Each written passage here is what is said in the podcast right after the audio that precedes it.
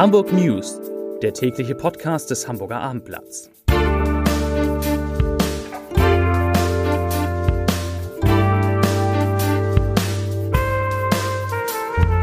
Herzlich willkommen zum Start ins Wochenende. Ja, ist nicht mehr lange hin. Mein Name ist Lars Heider und wenn Sie, wenn ihr wie ich zu denen gehört, die genug haben von diesen blöden Stoffmasken, weil sie die Brillen beschlagen lassen beim Einkaufen und weil sie einem die Luft zum Atmen nehmen.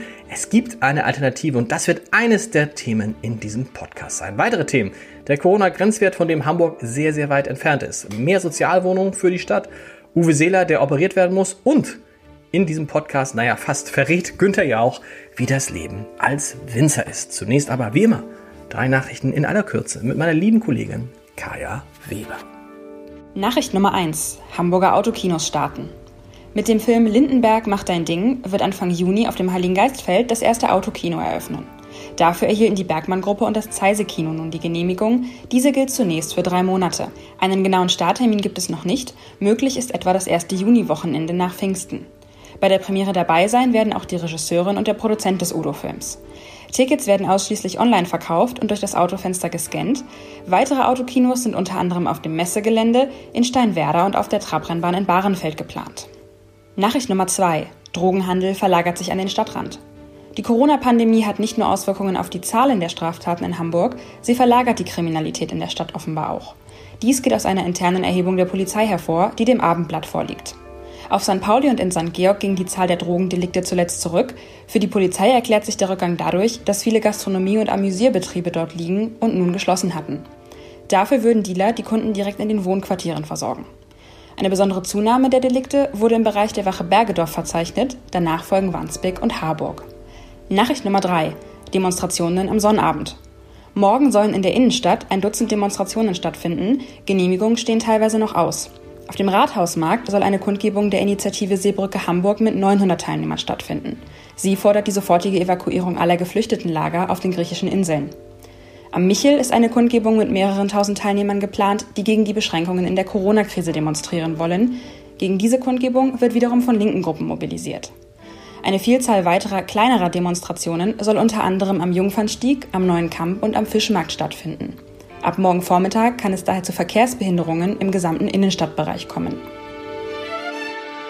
Ja, die Verhandlungen über einen neuen rot-grünen Senat für Hamburg gehen in die entscheidende Phase. Eigentlich ist ja der Senat, der gerade regiert, abgewählt, lange abgewählt. Die Findung eines neuen Senates hat sich durch die Corona-Pandemie verzögert, aber allmählich werden sich SPD und Grüne in immer mehr Punkten, in immer mehr Politikfeldern einig, zum Beispiel beim Wohnungsbau. Da heißt es jetzt, dass künftig in stark nachgefragten Stadtteilen, also überhaupt insgesamt in Eimsbüttel, sollen künftig bei Neubauprojekten nicht mehr nur 30, sondern 50 Prozent Sozialwohnungen vorgeschrieben werden. Und insgesamt sollen von 10.000 Wohnungen, die in Hamburg nach wie vor Jahr pro Jahr gebaut werden sollen, 4.000 entweder sozial gefördert werden oder besonders günstig sein, Stichwort 8 Euro pro Quadratmeter. Was der Hamburger Senat, der neue Hamburger Senat, in Sachen A26 und Ersatz für die Kühlbrandbrücke plant, das will er noch im Laufe des Freitagabends bekannt geben. Mehr dazu gibt es natürlich auf www.abendblatt.de. Vom Senat zur Hamburger Polizei, die hatte ja vor dem Vatertag große Sorge, dass es zu Problemen äh, kommen könnte, dass die Menschen sich nicht an die Corona-Beschränkungen halten. Und was soll ich sagen, diese Sorge war unbegründet. Die Hamburger Väter, sie haben sich nahezu vorbildlich verhalten. Die Polizei musste wirklich nur in Einzelfällen bei Verstößen gegen die Corona-Beschränkung eingreifen. Überhaupt, überhaupt entwickelt sich der ehemalige, na sagen wir es ehrlich, Corona-Hotspot Hamburg zu einer Vorzeigestadt in der Pandemiebekämpfung. Heute sind erneut nur vier weitere Infektionen dazugekommen. Insgesamt waren es in den vergangenen sieben Tagen gerade mal 48. Das wiederum entspricht 2,6 Neuinfektionen auf 100.000 Einwohner. Und wir erinnern uns, Erst bei 50 Neuinfektionen innerhalb von sieben Tagen auf 100.000 Einwohner gerechnet, müsste der Senat über Beschränkungen des öffentlichen Lebens beraten oder Lockerungsmaßnahmen zurücknehmen bzw. aussetzen. Davon sind wir in Hamburg weit entfernt. Was auch daran liegt, dass wir alle beim Einkaufen und im Bussen und Bahn Masken tragen, einen Mund-Nasenschutz. Und ich gebe zu, ich bin davon äh, ziemlich genervt, viele andere auch und kann nur sagen, es gibt glücklicherweise eine Alternative Man kann nämlich auch ein Schutzvisier tragen, das es für rund 15 Euro zu kaufen gibt. Es gibt es Unternehmen, die fertigen das aus 3D-Druckern an. Das klemmt man sich oben so an die Stirn und dann geht so ein Visier das ganze Gesicht runter. Der große Vorteil, man, die Luft zum Atmen ist da und äh, ich glaube, das Visier beschlägt auch dann nicht so leicht. Und das Entscheidende, und da haben wir mal nachgefragt bei der Gesundheitsbehörde, ob diese Schutzvisiere denn überhaupt die Anforderungen eines Mund-Nasenschutzes in Zeiten der Corona-Pandemie erfüllen. Und die gute Nachricht, jawohl, das tun sie. Die dürfen genauso getragen werden wie Stoffmasken. Großer Vorteil, sie sind leichter und auch schneller zu reinigen. So, jetzt aber genug von und mit Corona. Kommen wir zu den wirklich wichtigen Themen des Lebens, zum HSV.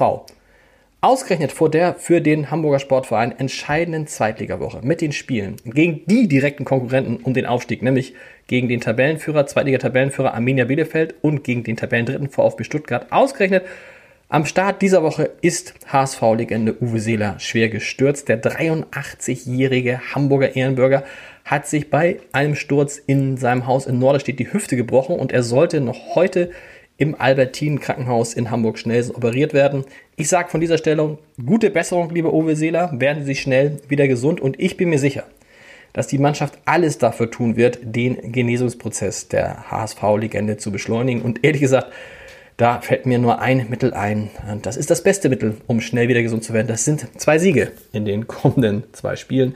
Und dann ist Uwe bestimmt schon wieder auf dem Damm. Von Uwe Seeler zu einem anderen Mann, den in Deutschland wirklich alle kennen und mit dem Sie, mit dem ihr heute Abend einen unterhaltsamen Abend verbringen könnt.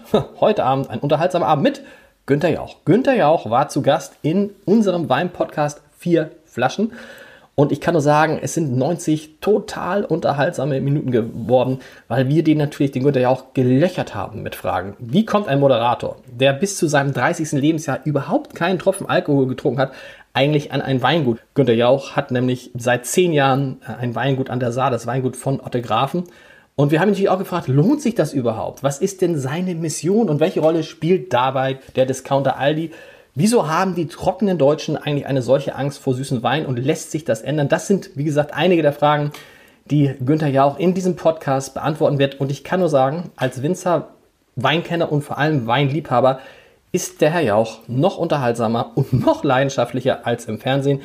Das müssen Sie, das müsst ihr euch anhören. Das kann man entweder unter www.abendblatt.de slash podcast oder man kann sich noch, ist es noch besser ansehen auf unserem YouTube-Kanal eineinhalb Stunden mit Günther Jauch auf unserem YouTube-Kanal. Wunderbar, viel Spaß dabei. Diesen Spaß, den werden Sie, den werdet ihr übrigens auch in unserer neuen Serie haben, die morgen, ist so ein Werbeblock gerade hier, aber macht nichts, die morgen erstmal nur in der Printausgabe des Hamburger Abendblatts startet, in den kommenden drei Wochen. Stellen wir nämlich dort die schönsten Urlaubsorte an Nord- und Ostsee vor. Los geht's mit einem Doppelpack mit Amrum und Boltenhagen und Wer das alles auf einmal lesen will, auch das ist kein Problem. Man kann jetzt schon das Magazin zur Serie, das am Donnerstag erscheint, bestellen. Entweder unter abendblatt.de slash Magazine oder per Telefon unter 040 333 66999. Das Magazin kostet übrigens 9 Euro und für Abendblatt-Abonnenten natürlich weniger. Da sind es nur 7 Euro. Und wo ich gerade so schön bei Werbung in eigener Sache bin, huch, das ist ein Podcast eigentlich nur mit Werbung in eigener Sache, aber egal. Morgen am Sonnabend erscheint eine neue Folge des Podcasts Ich sehe was, was du nicht siehst, in dem ich mit Alexander Klar, dem Direktor der Kunsthalle, immer über ein berühmtes Bild spreche. Diesmal ist es ein Selbstporträt, das mich, ich muss es sagen, sehr verstört hat, weil es die Malerin vor allem auf zwei Körperteile zu reduzieren scheint. Hört doch morgen mal rein. So, nun, wie immer, auch an diesem Podcast der Leserbrief des Tages. Er kommt von Uwe Seifert und es geht, darüber haben wir in diesem Podcast auch schon mal gesprochen, es geht um die Ankündigung des NDR, das beliebte Bücherjournal einzustellen im Rahmen der ähm, Sparmaßnahmen, vor denen der NDR steht. Der muss ja in den nächsten Jahren 300 Millionen Euro sparen. Und dazu schreibt Uwe Seifert. Als langjähriger Abendblattleser und NDR-Zuschauer möchte ich mich dem Protest gegen die Streichung der am längsten laufenden Literatursendung Deutschlands anschließen.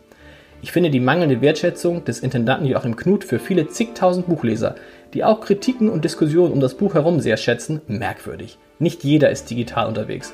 Stattdessen werden im Hörfunkprogramm NDR 2 zwei Moderatoren beschäftigt, die uns von Montag bis Freitag von 5 bis 10 Uhr und nachmittags ab 14 Uhr mit aufgesetzter Fröhlichkeit, seichten Sprüchen, Telefonrätseln und so weiter berieseln. Auch die NDR Talkshow kann man mit einer Person besetzen, siehe Kölner Treff des WDR mit Bettina Böttinger. Man sollte sparen, wo es Sinn macht. Findet Uwe Seifert, vielen Dank für diesen Brief und wir hören uns dann am Montag wieder. Bleiben Sie gesund, haben Sie ein schönes Wochenende. Bis dann. Tschüss.